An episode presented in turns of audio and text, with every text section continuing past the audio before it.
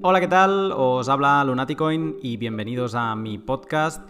Segunda semana de junio y Bitcoin está en uno de esos momentos importantes e interesantes. Hay los que dicen que estamos viendo un hombro cabeza a hombro y que después de este segundo hombro que se acabe de dibujar, pues que nos iremos a los 7000 e incluso veremos los, los 6000 de nuevo.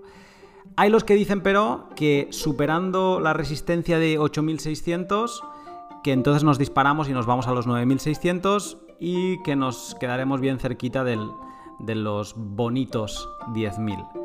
Veremos, porque esta semana no vamos a hablar de precio y de hecho vuelvo para seguir hablando de BISC, del, exchange descentralizado eh, del que hablamos la semana pasada en el L22.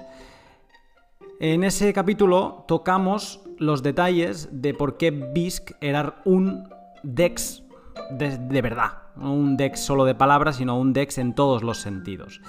Eh, y vimos que se apoyaba en dos partes. La primera parte la explicamos extensivamente, que es su marketplace descentralizado, y la segunda parte quedó por explicar que es el liderazgo descentralizado. En, al pod de hoy se unen dos miembros de la comunidad BISC, Félix Moreno, que ya lo conocéis, y Manuel Polavieja. Con ellos repasamos por qué era necesario crear una DAO, una organización autónoma descentralizada, para descentralizar el liderazgo en BISC. Eh, también repasamos todos los porqués de su token específico, el, el BSQ, y una interesante charla de qué son los Bitcoin coloreados y cómo los utilizan ellos. De verdad que esta parte es muy interesante, así como ver debates internos que tienen entre ellos en, dentro del pod, eh, que al ser el primer pod con, dos personas más, pues eh, también ha añadido valor. Sin más, os dejo con el pod. Buenas noches, Félix. Buenas noches, Manuel. Buenas noches. Buenas noches. Bueno, eh, gracias a ambos pues, por estar aquí, por haber coordinado este primer pod A3 que, esto va a ser toda una experiencia. Y, eh, pero bueno, siendo el tema, hoy vamos a tratar del, liderazgo de, de, BISC y entonces, como vamos a hablar de una DAO, creo que además le, viene muy bien el, hecho de que seamos más de uno y que haya más, opiniones. Eh, pero bueno, como el otro día hablábamos con Félix y un poco ya, ya, te pregunté, Félix, cómo fueron tus inicios y todo, eh, pues voy a por ti, Manuel. Voy a preguntarte, pues, cómo fueron tus inicios, cómo empezaste y, bueno, de, qué manera te llegaste a relacionar con todo este mundo Bitcoin, criptomonedas.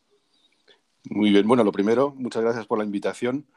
Y, a ver, yo mi historia, eh, yo estudié informática a principios de los 90 y a pesar de ser a principios de los 90, lamentablemente no tuve ninguna relación con el mundo cypherpunk, que es cuando estaba ahí en plena aviación. Yo estaba muy ignorante de todos esos temas.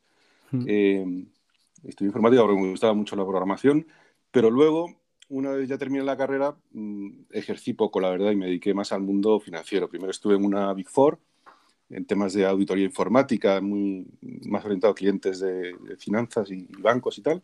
Mm. Y, ya después me dediqué totalmente al mundo eh, financiero, de los mercados financieros, del trading, hasta que cuando conocí Bitcoin todavía me dedicaba a eso. La verdad es que eso fue, yo creo que en 2011, la primera vez que yo escuché sobre eso, sobre Bitcoin en Facebook. Y fue a raíz de que mm, en ese momento yo estaba muy metido en cuestiones de, economía y sobre todo de teoría monetaria. Eh, porque a raíz de, la crisis de 2008, como yo estaba en pleno eh, dedicado todo mi tiempo a los mercados, pues eh, me llamó muchísimo la atención una serie de cosas que estaban pasando en, las, en los mercados, sobre todo de, de, dinero y las medidas que estaban tomando los bancos centrales.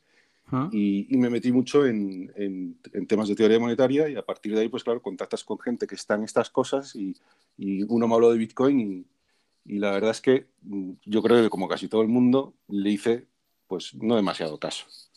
eh, yo creo que estaba a 8 dólares cuando yo lo conocí por primera vez y fue alguien de Facebook que me lo comentó y me dijo, no, pues esto va a estar muy bien y tal. Y yo, Sí que recuerdo, no le hice mucho caso, pero, pero desde el principio ya le cogí cierta simpatía.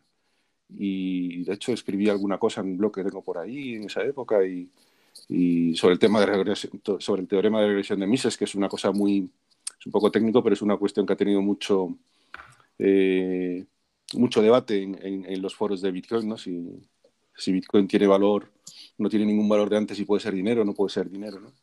Hmm. Y, y, desde entonces, pues cada vez me he ido interesando más, interesando más, hasta que, pues desde hace un año y pico, año y medio, prácticamente dedico todo el tiempo que puedo, todo mi tiempo a, a investigar sobre Bitcoin y a, a negociar Bitcoin y, y, en los últimos mm, seis, ocho meses eh, eh, también he decidido dedicarle todo el tiempo que pueda a BISC porque yo creo que es uno de los proyectos pues, más interesantes que hay. Vale.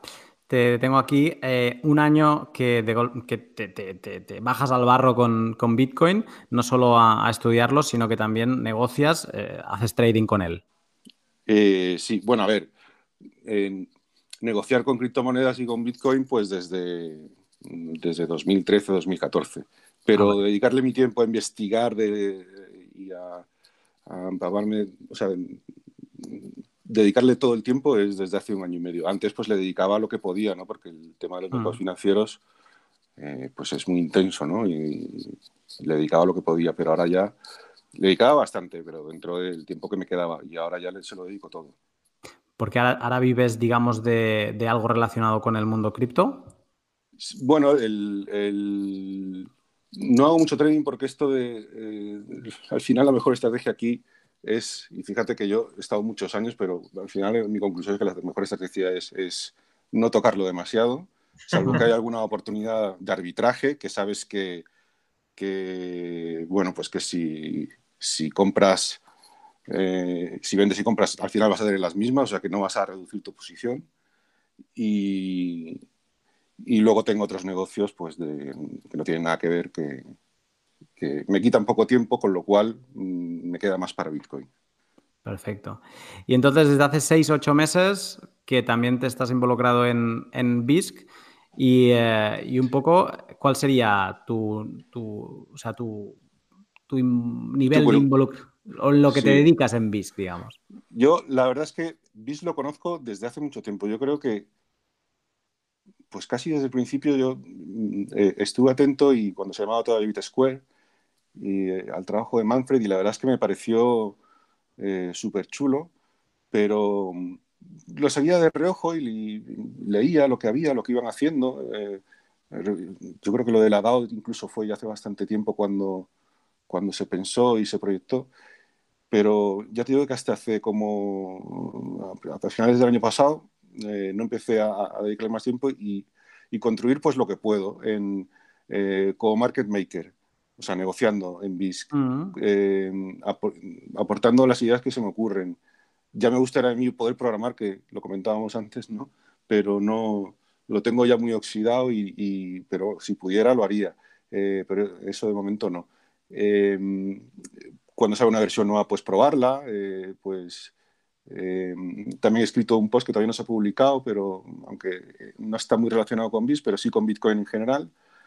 Y, y luego otras cosas que se pueden hacer, que eso yo todavía no lo he hecho, pero yo creo que, que puede hacer cualquiera, y eso lo digo a cualquier, cualquiera, cualquiera, que esté escuchando, que lo puede hacer, pues por ejemplo traducir, eh, intervenir en la traducción del, del, propio programa, ¿no? que como se programa todo en inglés, pues, pero tiene versiones en castellano y tal, para poner en castellano, pues todas esas palabras, según van saliendo versiones nuevas, hay que traducirlas y eh, en esas cosas. En eso yo todavía no he contribuido, pero bueno, también lo digo porque si los otros oyentes quieren contribuir por ahí.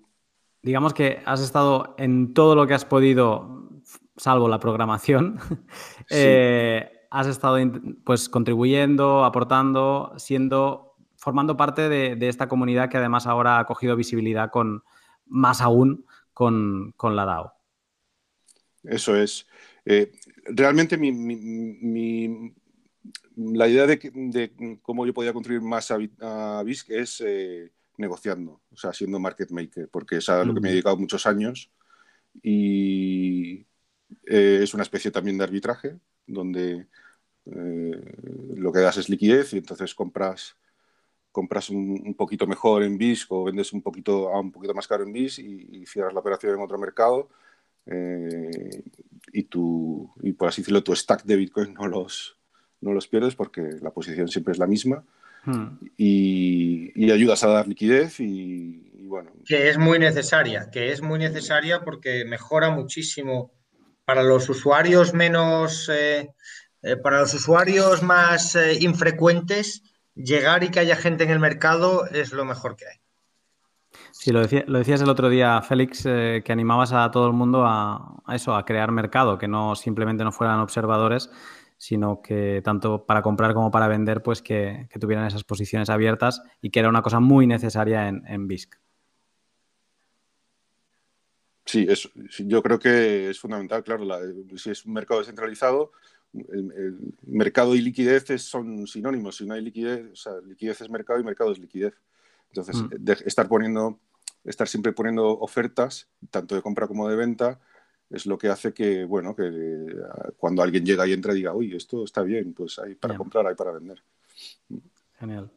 Muy bien, pues, eh, pues bueno, eh, conociéndote, Manuel, y conociendo extensamente a Félix de, la semana pasada, estamos listos para, hablar de la, de la, gran pata, digamos, que nos quedó por hablar, de las dos que tiene BISC que lo hacen un, un exchange realmente descentralizado. Si la semana pasada hablábamos de, digamos, de cómo funcionaba y de todos los elementos, los, árbitros y, bueno, y las posibilidades de scam y todo esto, de estafas, eh, y cómo funciona, en definitiva, el, marketplace, que es la primera y, y, digamos, lo que hace realmente importante al exchange, pues hoy toca hablar del liderazgo descentralizado y que esto además es una cosa relativamente nueva, porque si con The BISC estamos hablando que es un proyecto que empezó en 2014 llamándose BitSquare, eh, pues en 2019 eh, realmente la DAO, ¿cuándo, ha empezado a rodar? ¿Lo, tenéis claro esto de más o menos cuándo ha sido?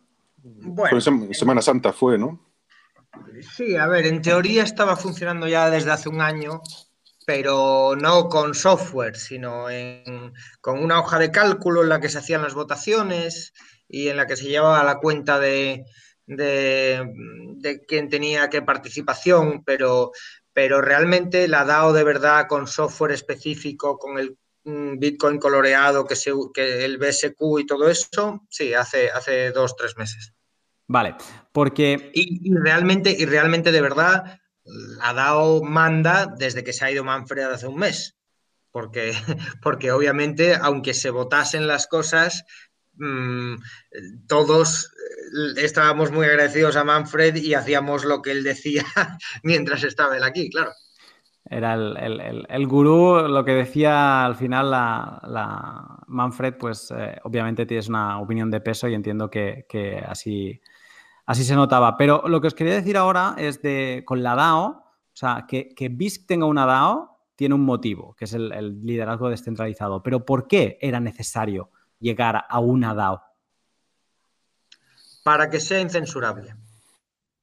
Aquí hay, aquí hay dos, temas separados. Uno es crear un modelo de empresa cooperativa en la que no haya líderes, no haya jerarquía, que, está muy bien y es muy bonito, pero la realidad es que la mayoría de las empresas o de los proyectos no necesitan este nuevo modelo de cooperativa participativa que, tiene sus cosas buenas y sus cosas malas. Hmm. Pero para una casa de cambio de Bitcoin descentralizada sí hacía falta porque era la única forma de quitar una vulnerabilidad, un punto de centralización y de hacerla incensurable. Vale. Claro. Es incensurable en el sentido, yo creo, eh, entiendo que quieres decir, Félix, porque si un regulador o bueno, quien quiera que sea quiere mm, pues ir a por BISC de la manera que sea, o intentar que no, que no opere o intentar acceso a transacciones, pues claro, si van hay una persona visible, pues van a por ella, ¿no? Es, es un punto de vulnerabilidad, pero aunque no sea una persona visible, imagínate que es una empresa. Sí, sí, también, una eh, persona física o jurídica. Me da lo mismo, Una persona física jurídica y incluso si fuese un proyecto cooperativo, eh, pues pongamos como Linux, eh, pero con un líder claro, también se podría ir a por esa persona y el líder tendría mucha influencia. Es el caso de Ethereum. Ethereum está muy descentralizado, pero al final eh, Vitalik tiene mucho que decir. Entonces, eh, nos inspiramos obviamente en Bitcoin y en la desaparición de Satoshi y en que nadie es dueño de Bitcoin y, es, y, hemos visto que Bitcoin ha sobrevivido más de 10 años a enormes presiones en varias direcciones, de, desde no solo del regulador, también de intereses comerciales, de usuarios que querían una cosa y no otra, de, de, todo tipo de presiones, de los mineros, de las empresas, de los exchanges, y, y, ha sido capaz de resistir a todas esas presiones porque no había un liderazgo claro solo el código abierto. Y, queremos que BISC alcance ese nivel de antifragilidad de Bitcoin. Obviamente está más lejos, pero es el objetivo. Eh, vale, porque ah, ahora justo estamos haciendo este pod eh, que hace bien poco habéis participado ambos en un, growth call de, BISC y, eh, y sé que que tenéis como un ejemplo muy interesante eh, relacionado con Japón. No sé si os animaríais a explicarlo, también relacionado con, la importancia de la descentralización del, liderazgo o, de la gestión. Manuel, si quieres contarlo sí. tú. Lo, lo, de local bitcoins. Sí. sí. Eh, eh, bueno, que local bitcoins cerró en Japón la posibilidad de hacer transacciones eh, creo que en efectivo, ¿no? Yo es que no sé si la historia te la sabes mejor tú. Pues sí, pues sí, no. Local Bitcoins ha cerrado la, posibilidad de hacer transacciones en efectivo en todo el mundo. Y hmm. hay países donde eso no ha tenido mucho impacto, pero otros como Japón, donde el efectivo se usa mucho y donde los meetups usaban mucho local bitcoins como tablón de anuncios para luego reunirse en persona y pues bueno, pues resulta que se han quedado sin plataforma y han empezado a mirar otras plataformas y han dicho, bueno, ¿qué impide que esta otra nos la cierren también o nos prohíban este tipo de actividad? Y, al final han dado con BISC y se han dado cuenta de que BISC tiene la ventaja de que no hay nadie que pueda tomar esa decisión de prohibir un tipo de actividad, no hay nadie que lo pueda cerrar eh, y en el peor de los casos eh, si, toda la comunidad de BISC se pone de acuerdo para restringir un tipo de actividad, como es código abierto, pueden hacerse una copia, replicarlo y seguir usándolo ellos. Entonces, bueno, ha, sido una necesidad muy clara proveniente de la censura de una plataforma ya existente, pero centralizada y en manos de una empresa, y, BISC eh, parece, puede ser, no estamos seguros todavía, que va a poder llenar ese vacío. Y como yo preveo que esto se vuelva a repetir muchas veces en muchas partes del mundo, pues eh, las ventajas de BISC y de que sea una red descentralizada, que no haya una página web o un servidor que cerrar, ni una empresa a la que presionar, yo creo que se van a acabar imponiendo a largo plazo en muchos sitios. Digamos que, el, que siguiendo esta, esta, finalidad de descentralizar y de que no se le pueda enviar una carta a nadie, ¿no? ya sea a una empresa o, a una persona, eh, es por eso que al final, pues vía software y, ya con Manfred retirándose, eh, la DAO se consolida eh, dentro del, propio software de, de BISC. Tú te descargas el, el, cliente y hay una pestañita que pone DAO y digamos que puedes interactuar con esta, con esta parte del liderazgo. Pero antes de, saltar a, preguntas más concretas de cómo es el funcionamiento de la DAO y realmente cómo se consigue, cómo se ha empezado y cómo se consigue esta descentralización del liderazgo, eh, os quería preguntar mm, por el token de BISC, ¿no? Porque para, para llegar a esta, a esta DAO, antes se ha creado un token que es el BSQ, el ticker es el BSQ, que no ha tenido ICO, ¿vale? Ahora hablaremos de esto. Pero lo, que os quiero preguntar antes es que decís que este token es un Bitcoin coloreado, ¿vale? O sea, es un token, no tiene ICO, lo utilizáis en BISC y es un Bitcoin coloreado. ¿Me podríais explicar qué es un Bitcoin coloreado? ¿Quién se anima? Pues, venga, lo animo yo. Vamos. A ver, em, lo que, lo que se ha hecho exactamente porque mm, no, el, tema de los bitcoins coloreados eh, se ha hecho de distintas formas en, muchas ocasiones. En, concreto, la forma en que lo ha hecho BIS, que es simplemente una serie de bitcoins que se, eh, que se donaron en su momento para hacer eh, el BSQ. se, em, se cogen concretamente esas bitcoins y lo que se hace es que cada, cada 100, 100 satoshis de esas bitcoins es un, eh, es un BSQ. Vale. ¿Vale? Y entonces, cada vez que se mueven esos 100 satoshis en, la, en, el, Bitcoin en el blockchain de Bitcoin es como si estuviera moviéndose un BSQ. La, la, red de Bitcoin no se da cuenta de nada, para ellos, para Bitcoin es una transacción eh, normal y corriente de Bitcoin, pero luego por encima el cliente de BISC, que es el que monetiza la, la DAO, está siempre eh, llevando la cuenta de todas esas, eh, todas esas unidades de esos 100 satoshis que cada uno representa un BSQ eh, para las funcionalidades adicionales que tiene la DAO. Vale. ¿Vale? Por, por, hacer una analogía simplificando, imagínate que tú tienes 10 monedas de euro sí. y a 5 de ellas les pones una marca azul. Y, Mm. y siguen siendo monedas de euro, pero hay cinco que tienen una marca azul y entre tus amigos las usáis para representar otra cosa. Pues, por ejemplo, para representar eh, las copas que le debes a tu amigo el fin de semana. Vale. O para un juego de póker o para cualquier otra cosa. Pero, pero solo los que saben lo que significa esa marca azul le dan importancia y, y, y lo consideran un euro coloreado. Eh, para el resto sigue siendo un euro. Pues lo mismo con, con, los bitcoins coloreados. Vale, entonces me estáis diciendo que todo BISC que exista tiene un equivalente detrás de 100 satoshis. Eso es.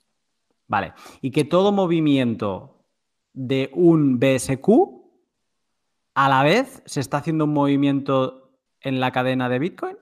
Sí. Sí. Vale. Entonces, ¿cuál es la necesidad o por qué razón se crea este token? Bueno, eh, dos razones principales.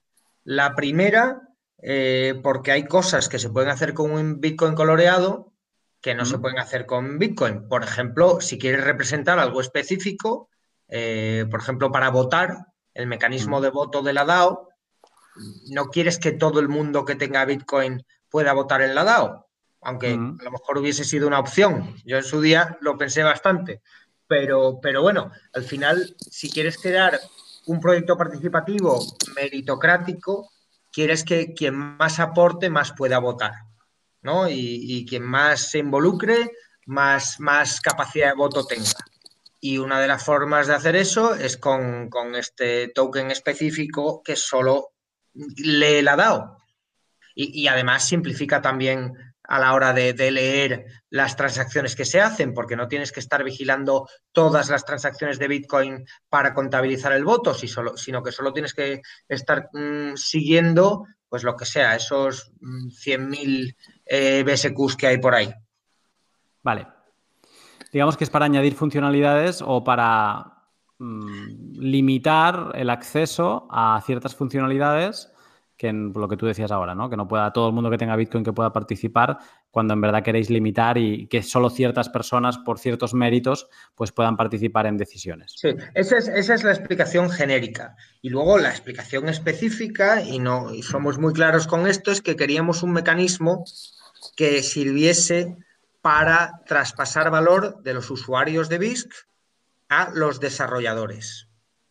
Eh, los desarrolladores eran voluntarios, siguen siendo voluntarios, eh, son gente que dedica mucho tiempo y, que, y, que, y unos, un trabajo muy, muy necesario para que BISC siga avanzando y siga creciendo y queríamos recompensarlos de alguna manera y, y no solo recompensarlos puntualmente, sino que cuanto más trabajo hagan, más recompensa tengan. ¿Y de dónde tiene que venir esa recompensa? Pues de los usuarios. También puede venir de donaciones y se ha hecho así en el pasado. Y, la forma más clara que veíamos de hacerlo era que, que, dentro de la DAO, pues en cada ciclo de votación se asigne una recompensa a la gente que ha realizado trabajo para la DAO y esa recompensa se paga en ese Bitcoin coloreado, que es el BSQ, que se crea cada, en cada ciclo. Vale. Te, te, paro aquí porque estás llegando a un punto que me interesa eh, comentar para entender, ¿no?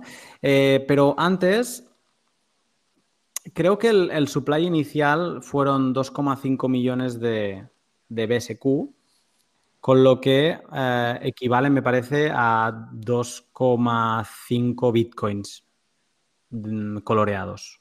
Sí. Vale. Entonces, estos 2,5 bitcoins coloreados equivaldrán siempre, o sea, digamos que son esos mismos 2,5 bitcoins son los eh, que equivaldrán al supply de, de Biscu. Quiero decir que si le ponemos un nombre y apellidos, no. ¿Cómo funciona esto? Eh, no, la, la, creación de BSQs, los BSQs para empezar se consumen tú puedes pagar las pequeñas comisiones que tiene BISC o con BTC o con BSQ. Y con BSQ tienes un descuento porque se quiere promover que se use el token nativo. Eh, pero entonces se consumen, cada mes se consumen BSQs y se, les quita la pintura y dejan de ser bitcoins coloreados. Eh, y, y cada mes se crean, bueno, cada mes, cada ciclo de votación en la DAO se pueden colorear nuevos bitcoins para crear más BSQ. Ahora mismo, si no me equivoco, se están creando, no sé si 40.000 al mes o algo así. ¿Y se están quemando, lo sabes? Eh, muchos menos, algo así como 5.000. Vale, o sea, está en ratio de, inflación ahora mismo. sí, pero, lleva, pero lleva dos meses, lleva dos meses. La idea es que se acabe equilibrando y, cuando y que haya, vamos, que se consuman rápidamente, es la idea. Vale.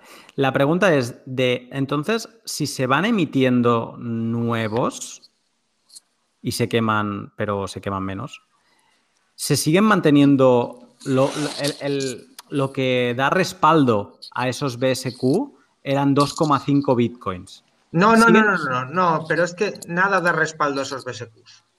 Nada les da respaldo. No, no, están, no están ligados a un valor en Bitcoin. Cotizan no es como que estén bloqueados. No es como que haya 2,5 Bitcoin bloqueados y que. Para nada. Para nada. Los BSQs cotizan de forma independiente y de hecho valen más de lo que valdrían por los 100 satoshis que contienen. Y obviamente, si en un momento dado eh, empezasen a valer menos que los 100 satoshis, ese es el suelo, obviamente, pues, pues la gente vendería los satoshis y se, olvidaría de los BSQs. Pero ese es el suelo, ese es el suelo, pero realmente el valor ahora es más alto. Ahora mismo vale cada BSQ aproximadamente un dólar. Pero lo que no me acaba de quedar claro es si cada BSQ es un Bitcoin coloreado y equivale a 100 satoshis y de inicio eran 2,5 millones de BSQs que equivalían a 2,5 Bitcoins. Eh, si no están bloqueados o si no están guardados esos 2,5 bitcoins en algún sitio, en teoría tú dices que hay un suelo que son 100 satoshis, en verdad no hay ningún suelo, porque si no están bloqueados, realmente no, no lo respalda nada. No, no, no, pero este, tú cuando tienes un BSQ tienes esos 100 satoshis. Vale. En un monedero, igual que si fuese un monedero de Bitcoin. Entonces, cuando se emiten, se, están, o sea, si tenéis la capacidad desde la DAO, la comunidad de BISC, de emitir BSQ, ¿de dónde aparecen esos satoshis nuevos? Pues hay, que coger nuevos satoshis, nuevos bitcoins que vienen de las comisiones que cobra BISC y, se, colorean y ya está. Digamos que se van, hay una como un fondo, digamos, o una bolsa donde se van acumulando. perdón, me he equivocado, me he equivocado. Eh, Manuel, a lo mejor me corriges, pero es posible que tenga el usuario que los crea es el que los colorea, ¿no? Yo creo que sí. Sí, el contribuidor dice, como al final la parte en, Satoshi, el valor es tan pequeñito comparado con el valor en BSQ, pues tienes que poner una pequeña parte de lo que tú pides de contribución. Oye, colorearme estas bitcoins, pero las tienes que tener. O sea, es el, el que apoya al contribuidor, o sea, el que le vota, aporta. No, no, no, no, no. Yo, yo eso, por ejemplo, soy un desarrollador y yo quiero eh, oye, he hecho esto y yo quiero que se me, que se me paguen mil dólares, que serían mil BSQs. Pues hmm. entonces tengo que poner el equivalente en Satoshis, que es poquísimo, de a esos mil BSQ. No sé si llegaría a un dólar, eh, porque son, es muy poco. Lo, tengo que aportar para que la DAO, si dice, ok, este, este trabajo que has hecho vale mil BSQs. Muy bien, pues te coloreo estas, estas bitcoins y ya tienes tus mil BSQs. Eh, si no me he equivocado en un decimal, 100, 100 satoshis serían ahora mismo 8 centavos de dólar. Y estamos hablando que es casi un poco más de 10 veces más, unas 11 veces más el valor. Sí, y un BSQ vale un dólar, pues entonces, claro, tú cuando estás coloreando BSQs, si mantienen esa cotización, eh, pues obviamente estás generando valor, pero, pero no puedes hacerlo sin límite. La DAO te lo tiene que votar. Y si se generasen muchos, pues bajarían de valor, obviamente. Qué interesante esto. Es como que se baña en oro. en ese momento a la que se acepta, es como que cualquier cosa se baña ahora, coge valor casi como si fuera, como si fuera oro y, coge otra, otra dimensión. Bueno, pues el, valor, el valor realmente de donde viene es del valor que tenga el proyecto de BISC. Si BISC mañana eh, se van todos los eh, desarrolladores, abandonan todos y se van todos los usuarios, tendría valor cero. Entonces, eh, obviamente, la gente que está apostando por BIS, pues quiere tener algo de BSQ y está contenta con que le, le, paguen por su ayuda y por su trabajo en BSQ, pero, pero si el proyecto desaparece, eso no valdrá nada, como si fuese la acción de una compañía. Sí, Manuel, querías decir. Sí, que Félix, has dicho 0,008, ¿no? Ha dicho 8 centavos. no, pues es 0,8 centavos. Vale, me, había equivocado en un decimal, ya, ya decía yo, había puesto 7 ceros en vez de 8 ceros. ¿eh? son 100 veces más el valor, son unas 100, veces más valor que, el, que, el, que su contenido en Satoshis. Entonces, por ejemplo, en el ejemplo que decíamos antes, si yo pido una, una compensación de mil dólares o de mil BSQs por un trabajo que he hecho, pues tengo que poner 8 dólares en, Bitcoin. Qué bestia. O sea, que el Bitcoin que hay que poner es muy poquito. Vale. Y entonces eh, entiendo que una vez eh, pues se le aprueba y esos 8 dólares en valor Bitcoin se pintan, ¿cómo es todo este proceso de pintar? Y entiendo que se asocia cada Satoshi a esos BSQ y no puede ser otro Satoshi, ¿no? O sea, digamos que ese Satoshi ya estará pintado hasta que se despinte. Claro, exactamente. Eso es con el, con el comando este que se llama opreturn, que básicamente es darle un poner un código a ese a esa transacción, a ese lo que se llama esa transacción no gastada, al Lucho famoso, y, y, ya lleva ese, esa lleva esa marca, por así decirlo, que cuando algún usuario lo gasta como para, su trading fee, para, para pagar sus comisiones de transacción, pues se descolorea y ya está. Esto, a ver, esto es súper inteligente. Yo, eh, cuando, yo no sé si, fue de Manfred o, o, de quién fue, pero es súper inteligente el hecho de destruir y crear. ¿Por qué? Porque esto evita uno de los grandísimos problemas que tienen, que, tienen las DAOs, como tuvo la famosa DAO de Ethereum y el propio Bancor, que también, no sé si conocéis un poco, pero funciona también con unas reservas en, unos, en los smart contracts que tiene. Entonces, claro, se empieza a acumular ahí dinero, Ethereum o Bitcoins o lo que sea, y eso es pues una piñata para los hackers golosísima. Eh, esto no pasa en, la DAO de, de BISC porque eh, nadie, nadie está guardando ahí nada. Cada uno tiene sus BSQs, el que los, cuando los gasta se destruyen y cuando se abonan a los contribuidores se crean y luego cada uno tiene su propio wallet con sus, con sus BSQ. No hay una, un sitio central donde atacar. Y a mí esto me ha parecido inteligentísimo. Y, desde el punto de vista legal también es muy inteligente porque no hay un emisor central que sería objeto de, de regulación Hmm. y no hay y no hay emisión. De hecho, al final tú estás pidiendo una compensación por tu trabajo, con lo cual nadie puede decir que esto es una acción o un valor negociable emitido por alguien. No, pues yo qué sé, si en España la CNMV o en Estados Unidos la SEC mm, tendría algo que decir si esto fuese un valor emitido por una entidad y luego repartido. Y no es así. Tal y como funciona en la DAO, es que los crea o los colorea la propia persona que pide esa compensación por su trabajo, pero tiene que estar aprobado y votado por el resto de la DAO. Entonces, la DAO autoriza, eh, es decir, los, los demás usuarios autorizan, pero el que lo está generando es el que lo recibe. En, esto que comentaba Manuel de, del op return en, que se queda almacenado en la, la UCHO de la transacción, o sea, tú digamos que bueno, ¿quién, quién, quién cambia este parámetro del op return? Es que ahora estoy pensando, eh, si está todo, totalmente descentralizado, ¿quién, ¿quién es el encargado de colorear esos Bitcoin? Eso lo hace el cliente de BISC. Eh. Ah, vale, es en base a una votación, cuando se aprueba la votación, el cliente de BISC colorea, hace, debe hacer una transacción y debe colorear en esa transacción esos, esos satoshis. Claro.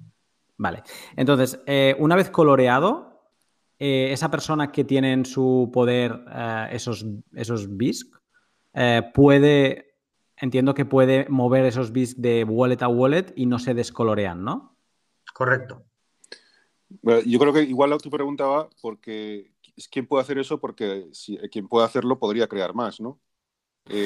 al, final, al final eso lo que hay es como una capa adicional sobre Bitcoin, que son todos los clientes de BISC que tienen también sus propias sus propias reglas de consenso que no permitirían, o sea, que mm, no permitirían que no se creen BSQ si no es dentro de las reglas que están dentro de, del software de, de BISC, de la DAO. Mm. No, esa era la, primera parte de la pregunta que sí que había tenido el momento de decir si estamos totalmente descentralizados, ¿quién se encarga?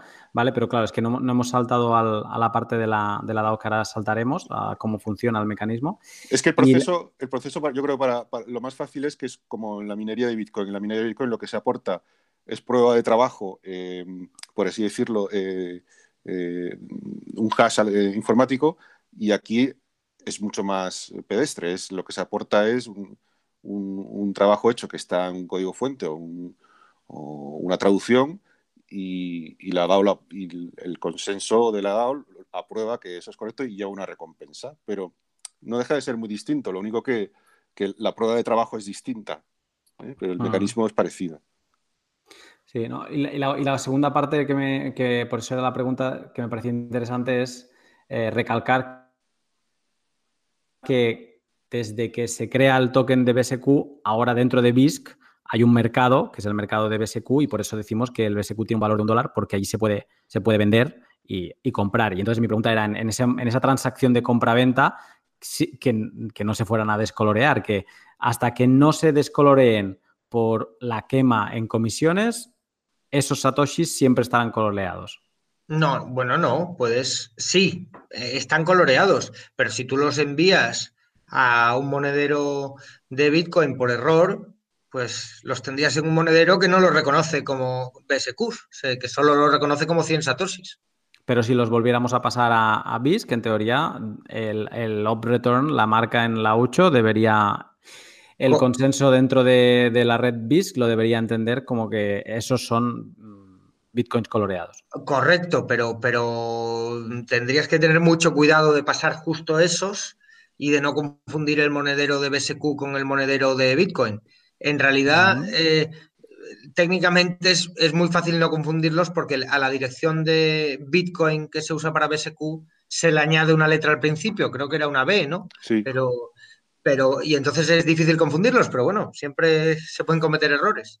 No, ahí lo que dice Félix es importante porque, claro, los wallets de Bitcoin muchas veces hacen cosas automáticamente y te optimizan los cambios y tal, no sé, y te pueden montar un follón. Entonces, lo más, lo más, eh, lo más seguro y lo, más razonable es utilizar el, wallet de BSQ de, que tiene BISC, que eh, distingue perfectamente esas, transacciones de BSQ.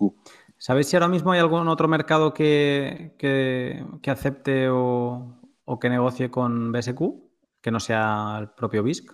Eh, seguro que no, porque esto lleva dos meses cotizando y, no creo que nadie, nadie, haya estado tan rápido en crear un monedero de BSQ fuera de BISC, aunque no sería difícil, porque al final es código abierto, pero de momento lo dudo mucho. Vale. Pues teniendo claro el, funcionamiento y que me parece súper interesante y además, si no recuerdo mal, y a lo mejor vosotros lo sabéis, esta técnica del Bitcoin coloreado mm, está utilizado en otros sitios y si no me equivoco, creo que Blockstreams estaba toqueteando eh, como... Es que ahora, me, ahora la voy a liar diciéndolo, pero como si se pudieran hacer ICOs dentro con Bitcoin, ¿no? O sea, como se hace con... sí, algo así están haciendo en Liquid.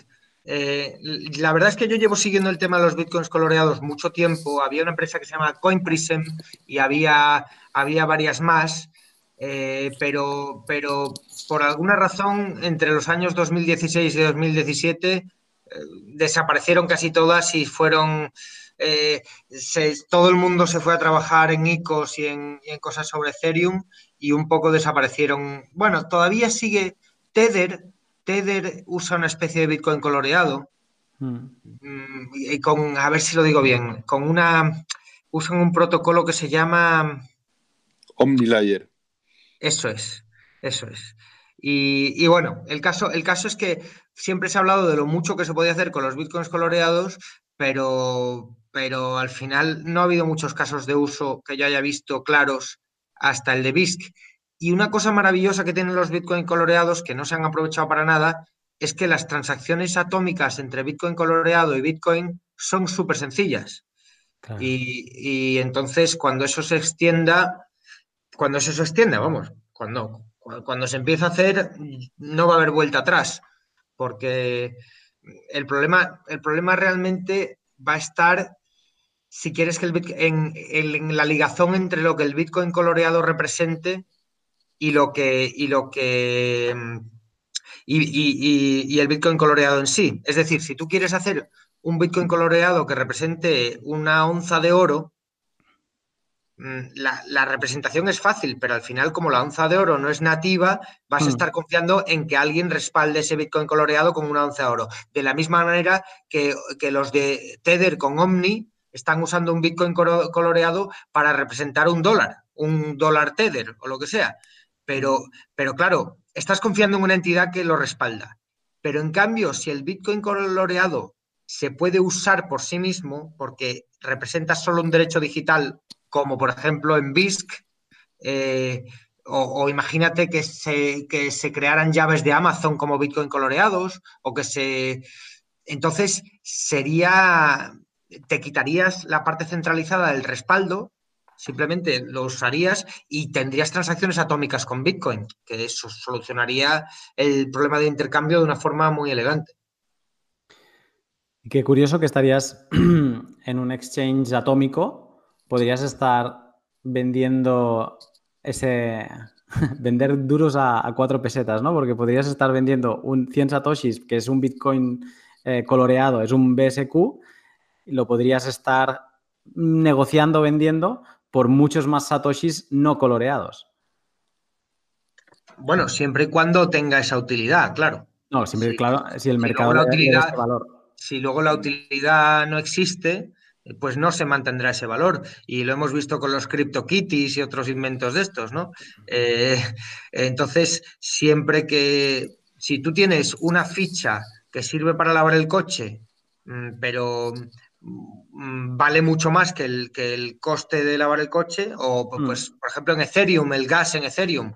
Si tú tienes un gas que, que vale más de lo que te sirve, de la utilidad que tiene, pues, eh, pues obviamente no, la gente los va a acaparar. Y entonces estaríamos hablando de, de, algo que se usa como vehículo especulativo o como dinero en vez de como un token que tenga utilidad directa. Pero bueno, siempre, mm siempre puede pasar eso. Sí.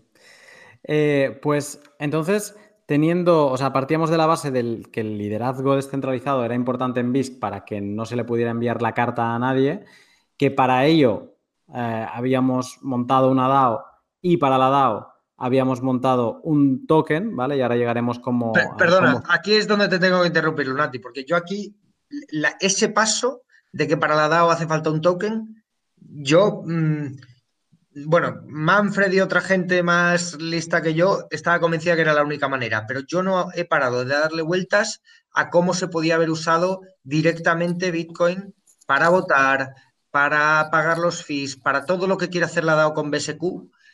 Yo tenía la, gran incógnita en la cabeza, no podemos hacerlo directamente con Bitcoin. Necesitamos crear un token nuevo y, y todavía tengo mis dudas es verdad que hay cosas que es más fáciles de hacer con un token específico, pero, pero sigo teniendo mis dudas. ¿Tú cómo lo ves, Manuel?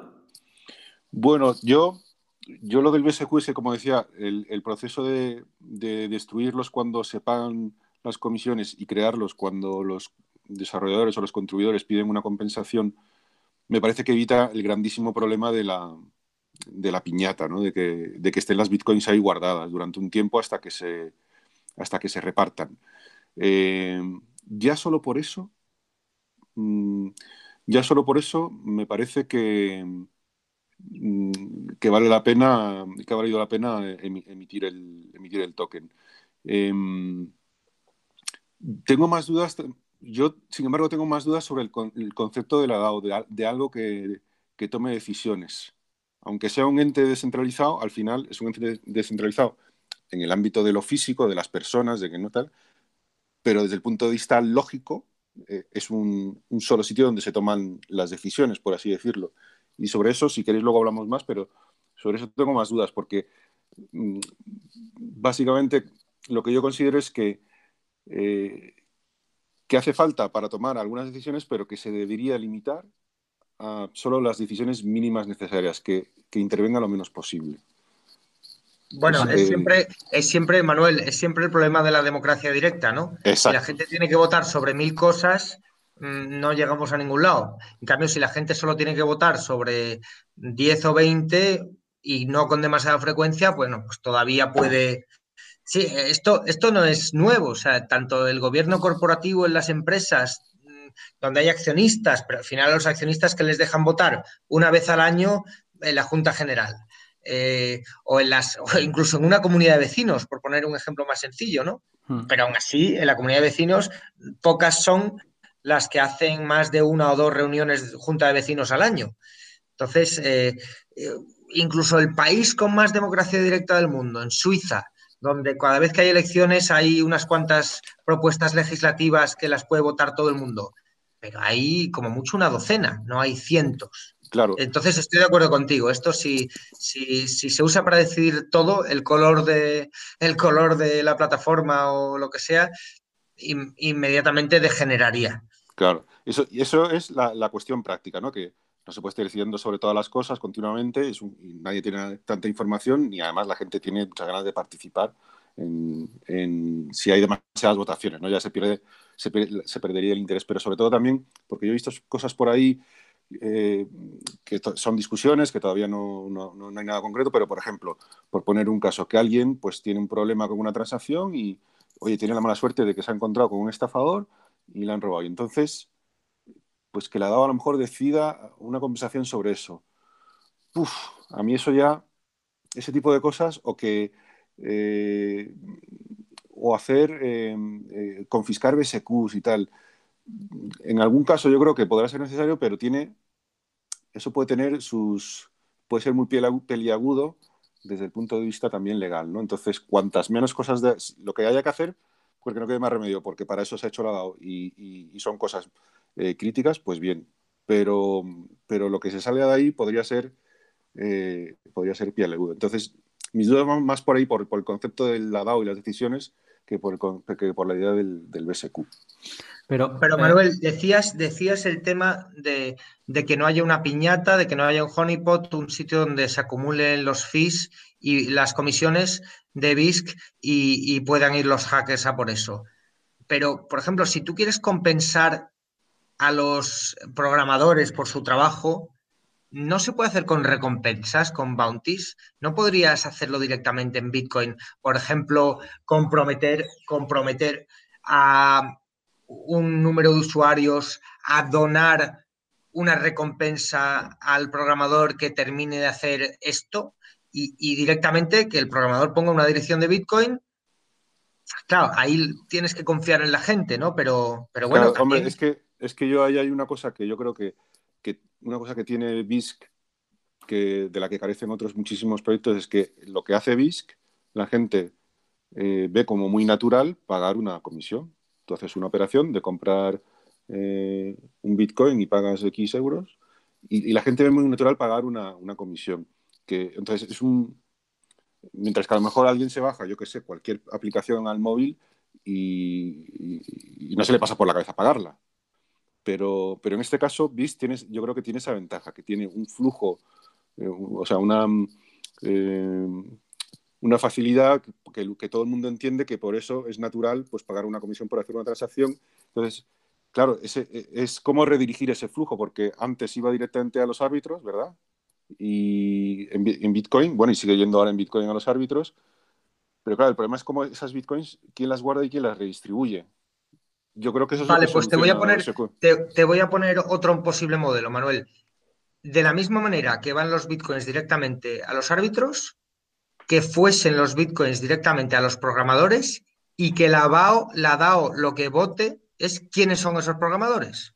Entonces, la DAO vota sobre los cargos y la gente se pone de acuerdo sobre los cargos y una vez que está tu cargo aceptado, tu dirección de Bitcoin se pone como una de las receptoras de las comisiones.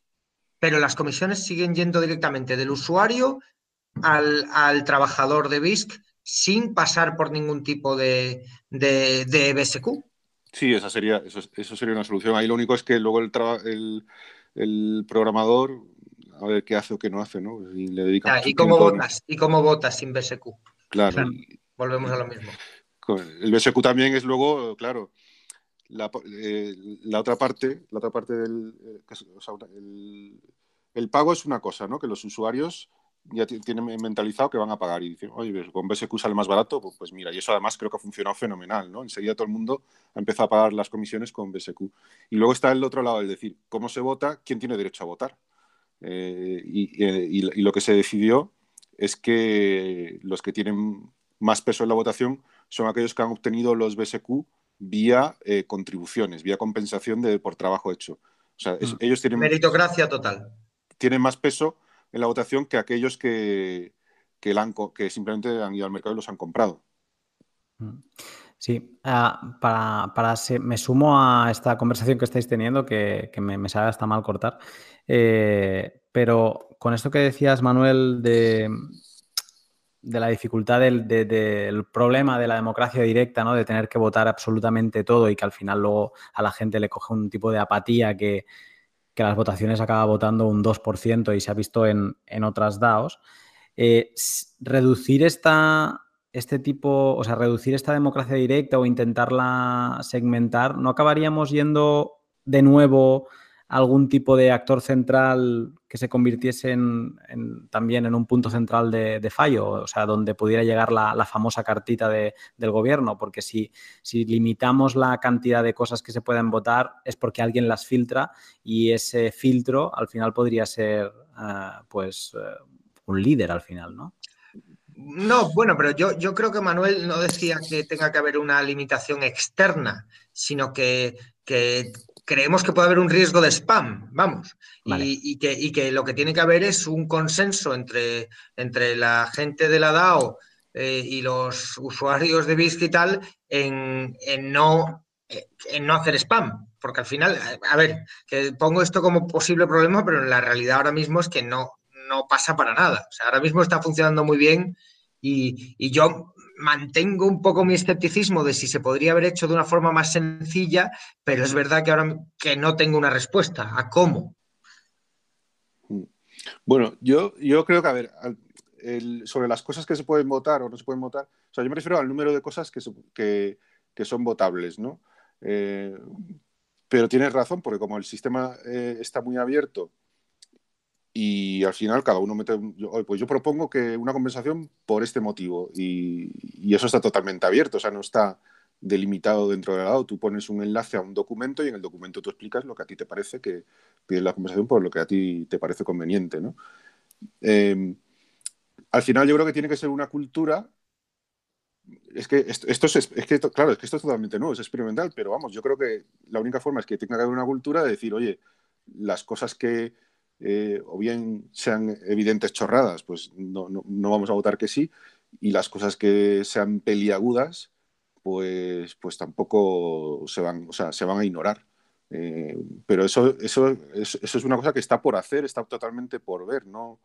Eh, no, no, no sabemos. Yo, eh, por mi parte, lo que sí tengo pensado hacer en un tiempo es, ir dando mi opinión de lo que, oye, yo creo que sobre estas cosas mm, nos tenemos que pensar muy bien si se vota o no se vota. O sea, o, que, si alguien lo propone, pues que se...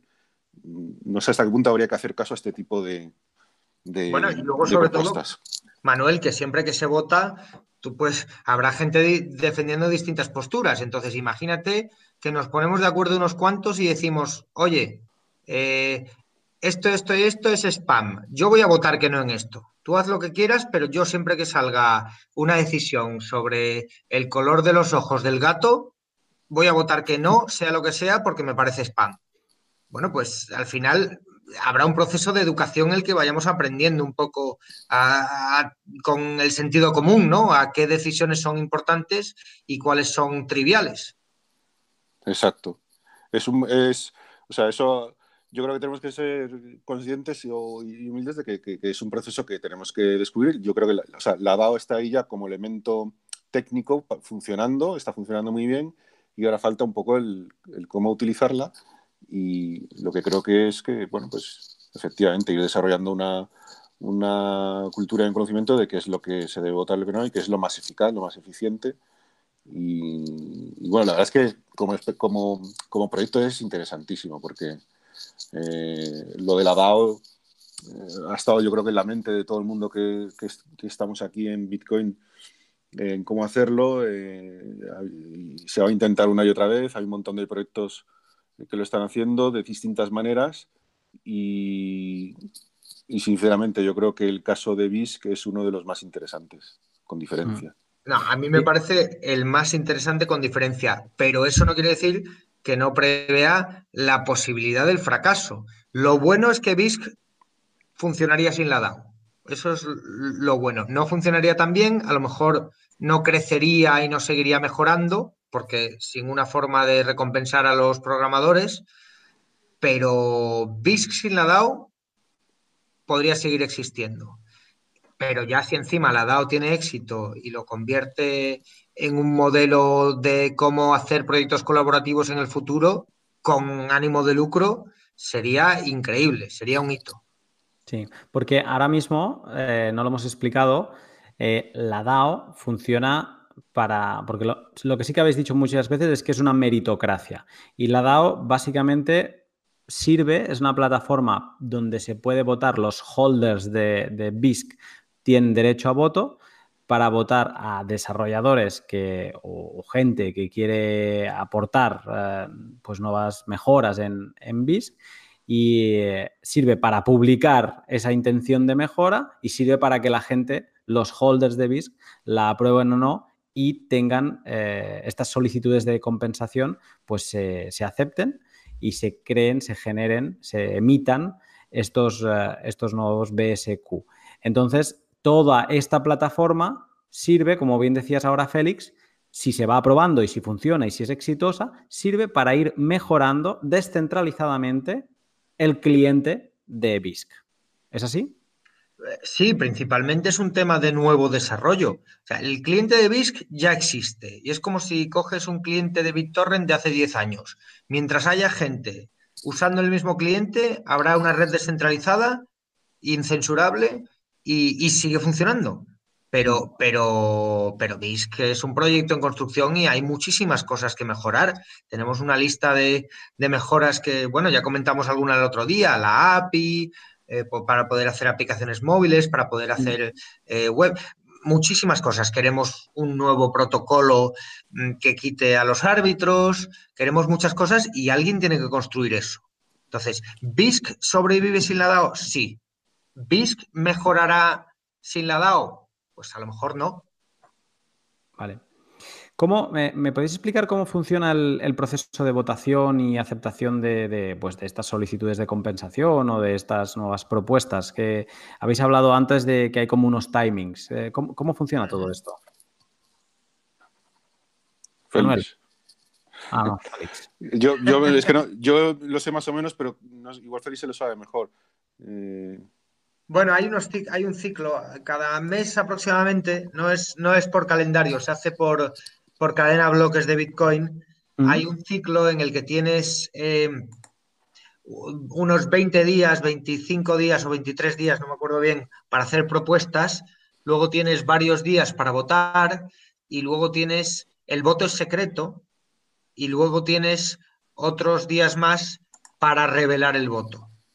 Y es muy sencillito, al final todos sabemos cómo funcionan las elecciones, no, no tiene mucha complejidad técnica. Vale. Y entonces en los casos después de, este proceso es cuando, si a alguien se le ha aprobado una solicitud de compensación, es cuando se colorearían esos Bitcoin y se, y se emitirían esos BSQ para ese desarrollador que pudiera... ¿Lo desarrolla a partir de ese momento o es porque ya lo ha desarrollado? Normalmente se compensa el trabajo ya realizado, no se, no se paga por adelantado. Vale porque, es, porque es la única forma de que los miembros de la DAO evalúen eh, la calidad del trabajo. Y de hecho, cuando se hace la petición de compensación, a veces hay discusión. Y, mm. en, GitHub, que es donde normalmente se pone eh, los detalles, la gente comenta y dice, oye, estás pidiendo mucho para esto o estás, o estás pidiendo poco para esto y entonces hay un cierto tiempo para que la gente modifique sus solicitudes antes de que se vote. Una vez se va a votar ya se bloquea. Vale. Todas las implementaciones de mejora del, cliente luego se implementan. Eh, es el encargado de, acabar de, generar una nueva versión del cliente. Pues Todas las propuestas, perdón Manuel, dilo. No, los, se, van haciendo propuestas y los desarrolladores las ejecutan y una vez las terminan, entonces es cuando piden la compensación. Ahora yo creo que está un poco, eh, estamos en el proceso de que las propuestas, ver si las propuestas eh, las aprueba la DAO o no, eh, para seguir para ir adelante con la con la con el desarrollo. porque hasta ahora el proceso era así un poco moral. De hecho, ahora al que le toca ir diciendo si las propuestas van para adelante o no con una marquita en GitHub es a mí. Y, pero en el fondo yo lo que hago es, pues, pues, un poco si hay buen feedback y tal, pues eh, y todo el mundo eh, pone el dedo para arriba, pues, pues venga, pues está para adelante, ¿no? Y en las reuniones de desarrollo, en las reuniones, las reuniones de crecimiento y tal, pero eh, el camino es que las, que las propuestas, eh, sobre todo si son importantes, se deberían, entiendo yo, de votar en la DAO, ¿no, Félix? Te acabas de revelar como un punto centralizado de control. Ah, le das el. Por eso, por yo quiero, pues, pues, estoy diciendo que se encargue la DAO porque yo no quiero hacerlo. Eh, sí, a ver, eh, la idea es que la DAO tome decisiones sobre las propuestas, pero cuando hablo de propuestas, en GitHub se ponen propuestas pero luego también se crean propuestas de compensación. Entonces, son dos votos separados. Un voto es, quiero hacer, quiero hacer esto, eh, debo hacerlo, y luego, una vez está completado, el otro voto es, eh, he hecho esto, pagadme tanto. Y, ambas propuestas son discutibles antes del voto, claro. Una vez, porque claro, como se trabaja primero y luego se solicita compensación, Ah, también eh, entra el regateo ahí de decirle, no, a ver, mereces compensación, pero, pero no tanta. Rara vez he visto mucho regateo, pero, pero alguna ocasión hay. Vale. Y una vez eh, pues está esta propuesta en, la DAO y, se somete a voto, eh, ¿con, qué ¿con, qué porcentual de participación es suficiente para aprobar o, qué, qué, sistema utilizáis, ¿no? Porque me imagino que lo que hablábamos antes del problema de la democracia directa al final eh, lleva una apatía y la gente no vota. O sea, ¿cuáles son los números mínimos para que se acepte una votación como, como buena? Pues yo no me acuerdo cuál era el quórum. ¿Cuál, es el quórum, Manuel? Yo no, yo no me acuerdo. Yo sé que para votar puedes votar con la cantidad que tengas, que tú tengas. Mm. Y, que, los, y que los que han tenido BSQ vía eh, compensación, que los han tenido de compensación, aunque se los hayan gastado, pueden seguir votando. ¿Ah, sí? Sí. ¿No es así, Félix? Pueden seguir votando. em, para que se mantenga su peso em, por haber contribuido en el, eh, en el pasado. Y luego, para el tema de los quórum, pues yo es que tampoco me acuerdo, y ahí lo siento, pero no. O sea, la participación mínima, sé que hay una que, que, tú no puedes, si nadie vota algo, no se aprueba, pero, pero no me acuerdo cuál era el mínimo. No vaya a ser que solo vote una persona y ya se dé por bueno. Claro. Sí, sí, no, no, hay un, hay un mínimo, creo, ¿eh? No... Sí, sí. Y además, y además, no sé si el mínimo está en relación con la cantidad en juego también. O sea, tú no puedes gastar 100 BSQs en votar para que te paguen 1000. Vale. Pero, pero no, no te sé decir ahora mismo cuál es ese mínimo. Lo, lo que sí seguro es que hay unas reglas claras. Hay un mínimo, eh, y incluso hay, no sé si hay para un par de mínimos para distinto tipo de propuestas, las que son a lo mejor más críticas tienen un mínimo más alto, ¿eh? si no recuerdo mal. Pero vamos, que eso está pautado eso en el cliente y está, está eh, programado, eso, eso seguro. Sí, hay, hay, distintos tipos de propuesta. Por ejemplo, los parámetros normales, eh, muy básicos, como la, pues yo qué sé, la, el porcentaje de comisiones que hay, ese tipo de cosas, tienen su propio modelo de propuesta dentro de la DAO, porque se, se prevé que se vote mucho sobre eso, ¿no? Entonces, eh, esos tienen unos mínimos distintos también. Vale. En, en, todo, cuando estamos hablando de que las votaciones son un, un token, un, un, voto, ¿no? Al final siempre te acabas preguntando, vale, pero va a haber aquí backholders, o sea, gente que tenga una cantidad de BSQ que al final podría estar decantando, pues, eh, todas las votaciones a, placer.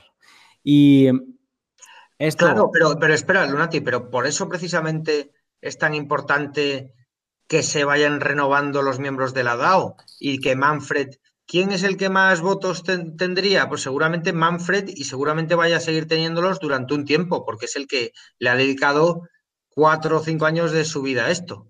Entonces, eh, si la DAO crece mucho, llegan muchos usuarios nuevos y mucha gente hace trabajo, pues en un año o en dos se quedará, ya, ya solo tendrá una minoría, Manfred. Mm. Pero, pero, no, quien dice Manfred dice los cinco desarrolladores originales. Pues ahora mm. mismo serán los que más BSQs tengan, pero si a lo largo del tiempo ellos cada vez intervienen menos y cobran menos BSQs y la gente nueva va, pues meritocracia total, ¿no? Eh, entonces, si BISC dentro de dos años es mucho más grande de lo que es ahora mismo y ha crecido mucho más y se pagan muchas más comisiones y tiene, en vez de miles de usuarios, cientos de miles de usuarios, pues se quedarán con un porcentaje ínfimo, suponemos.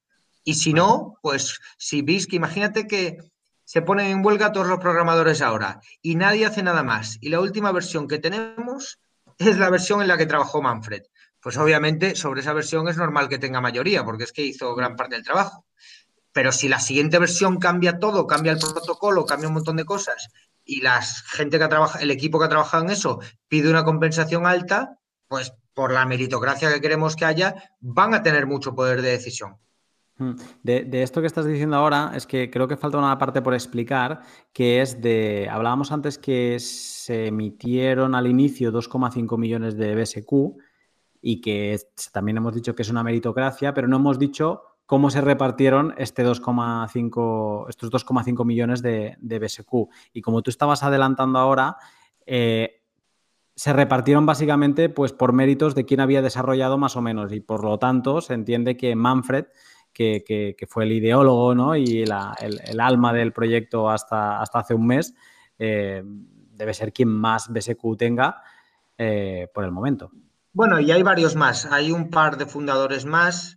Por ejemplo, Chris Beam, que es verdad que no ha trabajado mucho el último año porque ha estado en el hospital, pobrecito, pero, pero también estuvo ahí desde hace años. Y, y hay un par de desarrolladores más que han trabajado mucho este último año. Entonces, ahí hay cuatro o cinco personas que tienen una cantidad importante, pero luego está bastante repartido. ¿eh? Es, mm. es, visible y público y, y puede haber 100, 100 colaboradores de BIS que tienen una cantidad importante. Hay una página accesible de, de lo típico de la Rich List, eh, donde salen las, los, el, el, el top 100 de, de dónde, cómo están repartidos los tokens. ¿Hay algo, algún...? Nadie, algún... nadie ha hecho un Rich List pero eh, la información es pública porque está en una cadena de bloques específica para el BSQ. Podría elaborarse echándole un rato de trabajo. Yo no se lo voy a echar, pero, pero sí, sí tenemos lo anterior. Al final esto lleva dos meses, pero antes de eso había una hoja de cálculo. Y la hoja de cálculo estaban las direcciones con las cantidades. Entonces, mm, más o menos había 200 direcciones con una cantidad no irrelevante y 100 con una cantidad un poquito mayor. Y, obviamente las 10 primeras pues tenían mayoría. Mira, ya está, ya he dado una idea de si alguien quiere ganarse unos, unos BSQs, pues que cree la rich list y luego haga un, requerimiento en la DAO para, de compensación y, a ver si se lo aprueban. Yo, yo he de decir que he analizado diferentes DAOs y obviamente pues está el, famoso la DAO, ¿no? Y, cuando hablas de DAOs, al final tienes que hablar de conceptos democráticos y, qué manera, cómo se va a votar, va a ser un token un voto o va a ser una persona un voto.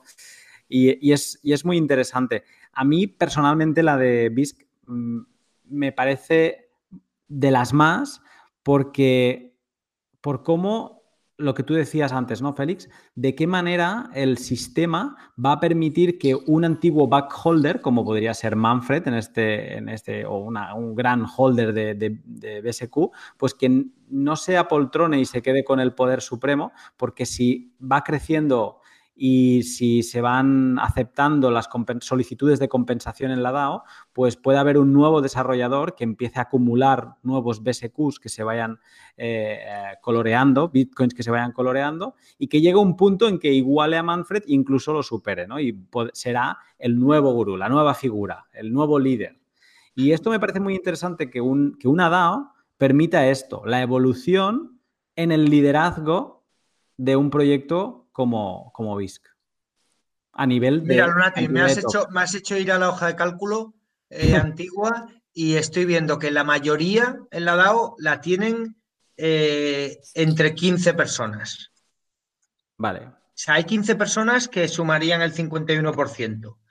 Luego hay 200 eh, personas que suman el otro 51%. Pero efectivamente, efectivamente, en, un año de trabajo o en dos años de trabajo cambiaría totalmente la mayoría.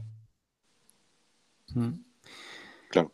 Eso y que luego también el proyecto se puede medir, la salud del proyecto se puede medir con lo que tú decías antes. Ahora se están emitiendo 40.000 BSQ al mes y se están quemando 5.000. Este equilibrio también es un buen indicador o será un indicador a tener muy en cuenta de la salud y de lo bien que se estén haciendo las cosas eh, en el ecosistema de, de BISC, eh, porque es eso, ¿no? Si al final solo se hacen que emitir o solo, hay gente que intenta como parásitos sin ser parásitos, ¿eh? pero como parásitos, solo buscar emisión, emisión de BSQ, mejorando un proyecto que en verdad no lo utiliza nadie, pues al final el proyecto morirá por sí solo. O al final el token perderá tanto valor que a nadie le interesará desarrollar. ¿no? Entonces es como un sistema que se equilibra a sí mismo eh, pues para que seas saludable o si más no, que puedas ver qué tan saludable es. Y, luego la presión externa también. Imagínate que tú eres un desarrollador nuevo y tienes a elegir clono BISC y creo mi propio proyecto, que para eso es código abierto, hmm. o, o colaboro con BISC, intento aportar, intento mejorarlo. Pues si creas, si creas el nuevo, tienes obviamente el inconveniente de que tienes que atraer a una comunidad de usuarios y que es trabajo y tal, pero bueno, clonar, clonar el repositorio no es tan difícil y cambiar unas cuantas cosas, cambiar el color de los ojos del gato que decíamos antes, eh, o, eliminar la DAO, o quitar algún parámetro. Pero, pero puedes decir, hago esto o colaboro con BISC porque la gente está siendo razonable y todos trabajamos a una y nos entendemos. Bueno, pues es, a corto plazo. Quiero decir que, que, la DAO funcionará si la gente trabaja y, si tiene le ve la utilidad y si se, si se trabaja con sentido común y en una misma dirección. Y si no, pues no pasa nada. será un experimento fracasado. Ahí hay, otra cuestión que es que lo que se vaya votando en la DAO,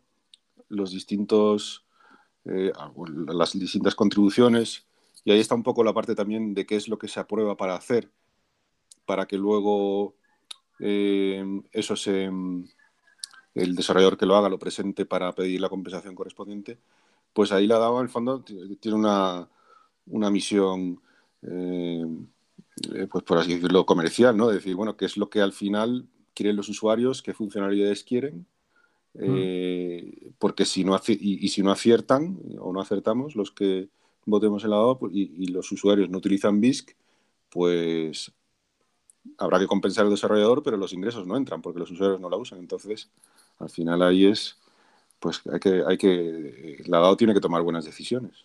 Hmm. Si quiere ser sostenible, tiene que, mm, tiene que tener utilidad y visión comercial.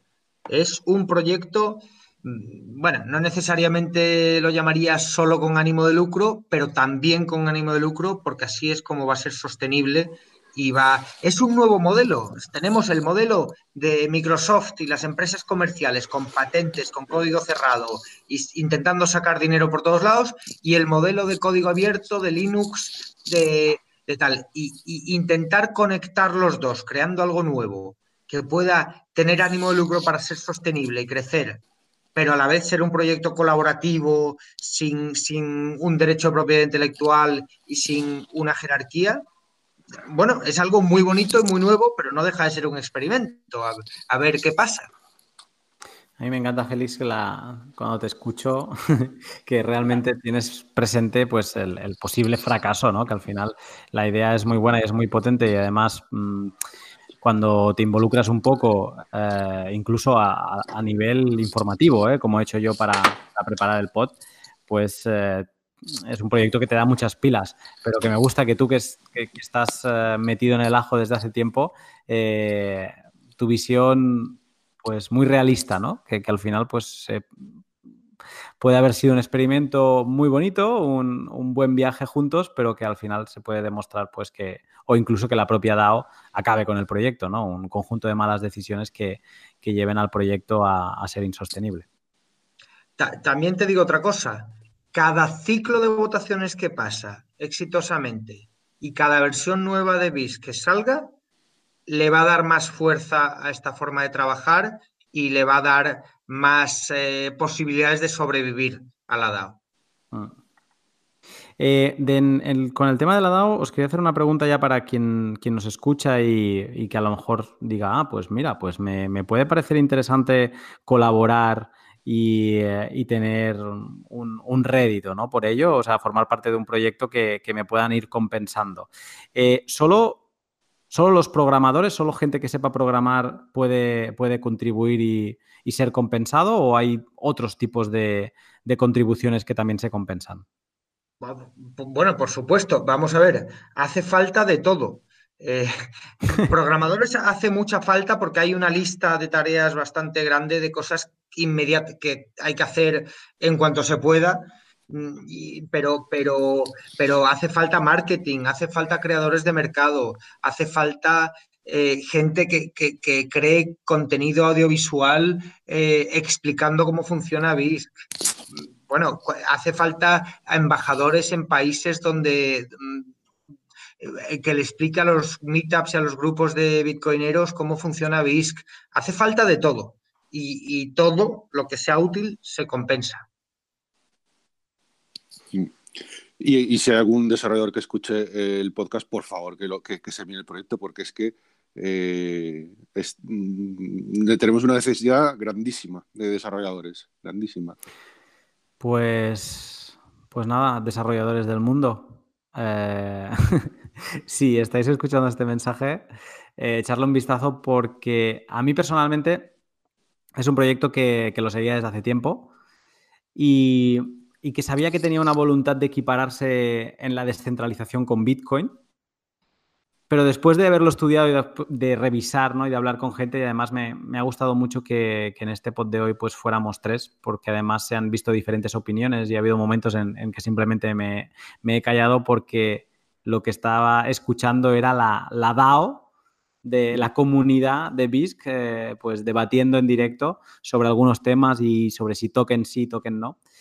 Pues este, esta voluntad de equipararse a la descentralización de Bitcoin, yo creo, desde mi humilde opinión, que se ha conseguido en, en forma de exchange y que hay muchos pasos por andar. Quizá nos estamos equiponando a un momento de, con Bitcoin en dos, a finales de 2009. No sé qué opinaréis vosotros, pero quizá eh, por buscarle una madurez o en 2010, ¿no? Eh, sobre todo en, esta fase de, DAO y de, y de decisiones. Y está todo por hacer. Y realmente, pues mira, lo hemos dicho, si te interesa la parte económica y sabes aportar, pues eh, puedes estar convirtiendo, si te aprueban las, ah, compensaciones, mm, pues estás, estás, multiplicando por 100 el valor de, unos satoshis que tengas, ¿no? Y, luego que estarás pues aportando a un proyecto que, no busca ser de nadie, sino que busca ser de todos. No sé si queréis decir alguna cosa más. Imagínate como desarrollador no tener que elegir entre trabajar para una malvada empresa que te, que te meta en su jerarquía y te obligue a hacer lo que no te divierte y eh, participar en un proyecto colaborativo que compartas con todo el mundo, pero normalmente sin cobrar, pues imagínate poder trabajar de forma remota desde cualquier parte del mundo en un proyecto colaborativo y que además se te compense por tu trabajo dándote acciones participación, voz y voto en ese proyecto. Además de compensación económica, claro. Sí, yo, yo lo veo igual y de hecho, con esto que has dicho de que se puede participar, yo no soy programador, entonces con esto que has dicho que, se puede participar de todas las maneras, bueno, yo de hecho espero aportar un, pequeño granito, aunque no, haré solicitud de compensación eh, con estos pods, pero miraré a ver qué, más cosas se pueden hacer e intentaré implicarme. Eh, Félix y Manuel, eh, Félix lo comentó el otro día. Manuel, si alguien que nos escucha te quiere seguir, ¿cómo, ¿cómo, te localiza? ¿Dónde te localiza? ¿En qué red social? Pues yo en Twitter, fácilmente. En Twitter es arroba Manuel Polavieja. Sí. Allí suele estar bastante activo. Perfecto, pues ya lo sabéis y, de Félix pues lo, conseguís seguir en arroba flix y un 1, ¿verdad, Félix? Correcto. Muy bien. Pues nada, agradeceros a, los dos eh, este, este pod diferente. Me he sentido hasta, hasta novato con esto de, estar con dos personas a la vez. Eh, pero bueno, os, agradezco que la, colaboración y, que hayáis podido pues, completar esta, esta parte que nos faltaba del liderazgo descentralizado, que además está como empezando y que, y que alguien que quiera realmente implicarse, pues es eso, se va a implicar en un proyecto que lleva dos meses, eh, la DAO, eh, estamos hablando, en, movimiento y bueno, que está todo todo por hacer. Así que a ambos, eh, muchas gracias. Muchísimas gracias, Lunati. Muchas gracias a ti. Y para el resto, para los que nos estáis eh, escuchando, pues ya lo sabéis, si os ha parecido interesante tanto este como el pot anterior de BISC, eh, pues os agradeceré mucho y el proyecto también que lo, que lo compartáis. seguramente, si a vosotros os le habéis encontrado algo de jugo, pues a, los que os siguen también lo harán y sabrán, pues, no sé, a lo mejor se animarán a, programar, que, el proyecto, como habéis escuchado, pues eh, está, está necesitado de seguir creciendo y de, esos programadores que, encontramos por las redes. Eh, lo dicho, Félix y Manuel, un saludo y estamos en contacto.